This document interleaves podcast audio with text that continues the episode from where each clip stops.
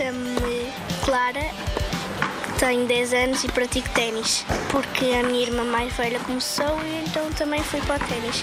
Fui finalista de uma prova. O que eu gosto mais de ténis é fazer torneios. O que eu gosto menos do ténis é que tens muita pessoa a ver o meu treino e os jogos. Eu treino todos os dias, segunda a sexta-feira.